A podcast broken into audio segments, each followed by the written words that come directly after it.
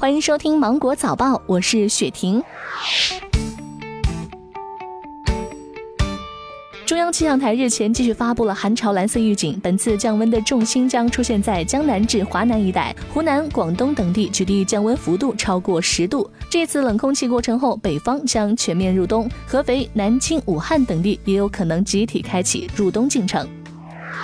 随着天气越来越冷，购买羽绒服的人也逐渐增多了起来。不少人发现，今年羽绒服的价格普遍比往年高了。某国产品牌日前推出了七款登峰系列羽绒服，分别以全世界知名的七座山峰命名。其中最便宜的款式售价为五千八百元，而售价最高的为一万一千八百元。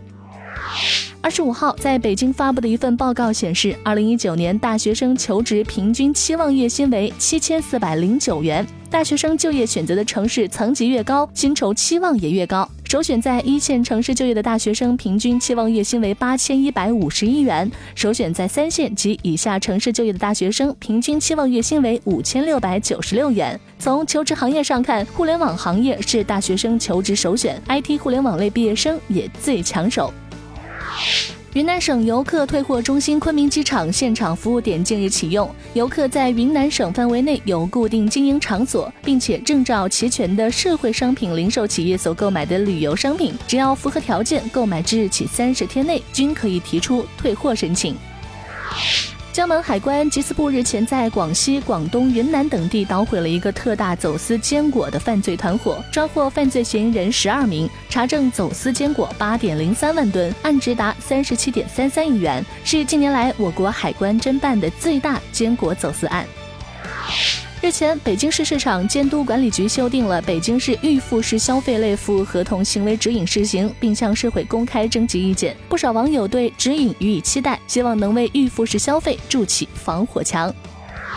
日前，医保电子凭证在河北、吉林、黑龙江、上海、福建、山东、广东七省市部分城市陆续开通。它具有身份凭证、信息记录、自助查询、医保结算、缴费及待遇领取、办理医保业务等功能，可在国家医保 App、微信、支付宝上来激活。